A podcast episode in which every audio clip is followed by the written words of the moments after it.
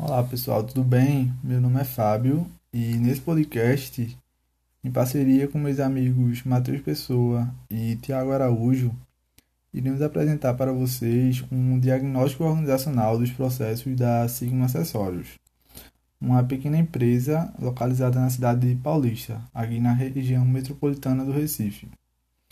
Bem, as micro e pequenas empresas é, desempenham um papel fundamental para a economia mundial aumentando a renda e gerando mais postos de emprego em diversos setores.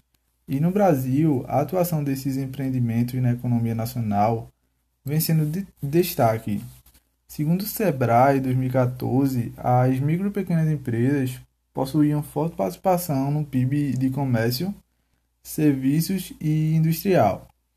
E apesar de uma grande participação na economia nacional, Muitas dessas organizações possuem dificuldades para manter suas operações diante de limitações relativas aos investimentos em áreas técnicas, como marketing, finanças e o RH, fazendo com que sejam geridas de forma informal pelos proprietários que, na maioria das vezes, possuem pouco ou nenhum conhecimento técnico sobre os negócios.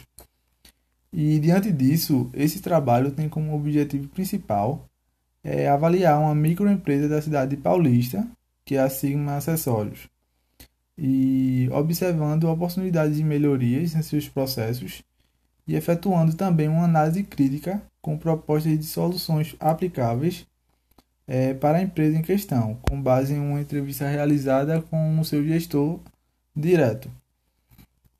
A empresa estudada é a Sigma Acessórios, como eu falei anteriormente, ou seja, um empreendimento localizado na cidade de Paulista, na região metropolitana do Recife, aqui em Pernambuco, e acessórios para smartphones e computadores na região.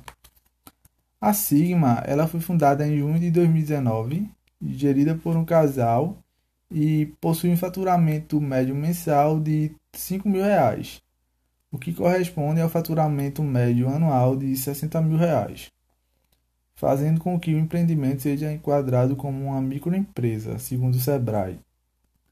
E o empreendimento ele surgiu pela necessidade do casal de empreendedores conseguirem uma fonte de renda extra, tendo em vista a dificuldade em entrar no mercado de trabalho. E inicialmente a comercialização de seus produtos era realizada por meio de uma loja virtual na plataforma do Instagram, pelo fato de ser um meio de fácil acesso e com custo zero de manutenção. Posteriormente, com o crescimento das vendas na região de Paulista é, e com a ausência de lojas físicas que pudessem atender às necessidades específicas das pessoas em relação aos celulares e computadores, foi vista uma oportunidade de expandir o negócio, criando então a loja física. Agora partimos para a identificação dos principais problemas. Após entrevista realizada com um dos empreendedores, foram relatados uma série de problemas, como dificuldade de controle de estoque, ausência de capital para maiores investimentos, falta de planejamento estratégico, ausência de plano de marketing e conflitos familiares. Assim, com base no que foi estudado na disciplina e em acordo com o respondente, foram priorizados três principais problemas para que de fato a gente conseguisse fazer uma análise mais aprofundada justamente com o intuito de propor melhorias e soluções, e a fim de maximizar os resultados e melhorar os processos da empresa. Os problemas escolhidos foram dificuldades de controle de estoque, falta de planejamento estratégico e ausência do plano de marketing. Partindo para o plano de ação é, para as melhorias, é, no primeiro ponto de dificuldades de controle de estoque, temos que em relação às dificuldades de controle de estoque, o empreendedor declarou que inexiste alguma política ou técnica de análise mensal desses estoques e de seus produtos.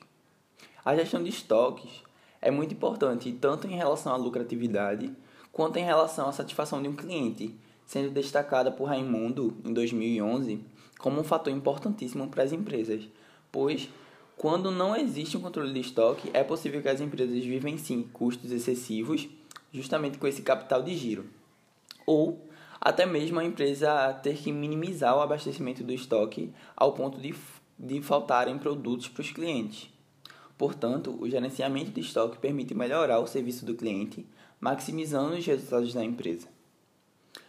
É, como soluções, consideramos como necessário a realização de inventários mensais que possibilitassem mapear e classificar os tipos de mercadorias com base em informações selecionadas. Além de também monitorar as vendas mensais da loja, analisando por meio de relatórios e quantidade necessária de produtos que realmente devem ser comprados.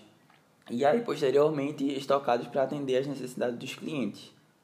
Para isso, alguns softwares contribuem para a realização dessas atividades e possuem fácil disponibilidade para os micro e pequenos empresários, como as planilhas do Excel, além da ferramenta Gestão Clique, que consiste basicamente em um sistema de gestão empresarial que pode controlar todas as entradas e saídas de produtos, sendo um sistema inteiramente online, o que torna ainda mais acessível. Outra solução seria a utilização do, do app, ou aplicativo, Zetly Go, que permite o controle de estoque, a realização de relatórios diários de vendas e outras atividades necessárias para a empresa. Partindo para o segundo ponto, sobre falta de planejamento estratégico, ao que se refere ao planejamento estratégico, o empreendedor relatou a necessidade de elaborar um plano anual e enxuto que abrangesse todas as informações do negócio e de suas estratégias competitivas. Para Chavinato, em 2017, 2007, perdão, o planejamento estratégico é, representa como uma estratégia que será implementada e avaliada, ou seja, ela está ligada a fatores internos e externos. É um conjunto de decisões que dependerá dos recursos e da tecnologia necessária para o alcance dos objetivos esperados. Em contraponto, a ausência do mesmo é, proporciona custos mais altos que o necessário, né? É, desconhecimento das necessidades da própria organização, fortes impactos dos fatores internos e externos da empresa, ausência de objetivos e metas bem caracterizadas, dificuldades de expansão e crescimento do negócio, entre outros, né, que podem chegar a acontecer. Dessa forma, sugere-se que seja construído um plano com uma série de etapas que, servir, que, que irão servir né, é, de parâmetro para a construção das estratégias, sendo elas definição de missão, visão e valores, é, somado com análise do ambiente interno e externo por meio de uma análise SWOT e PESTEL, que considera seis fatores que podem impactar na realidade em que a empresa está inserida. Com a, consideração de fatores políticos, econômicos, sociais, tecnológicos, ecológicos e também legais. Deve-se também estabelecer bem as metas e objetivos e, por fim, delimitar o plano de ação, utilizando, por exemplo, a ferramenta 5W2H. Essas etapas podem ser colocadas em práticas com o apoio do Sebrae, que disponibiliza em suas plataformas materiais e cursos relacionados à elaboração desses planos de negócio. E também esses, essas questões de estratégia. Dando continuidade, Outro problema que a gente percebeu e sua respectiva solução que a gente vai propor está relacionado ao plano de marketing que infelizmente a empresa não tem.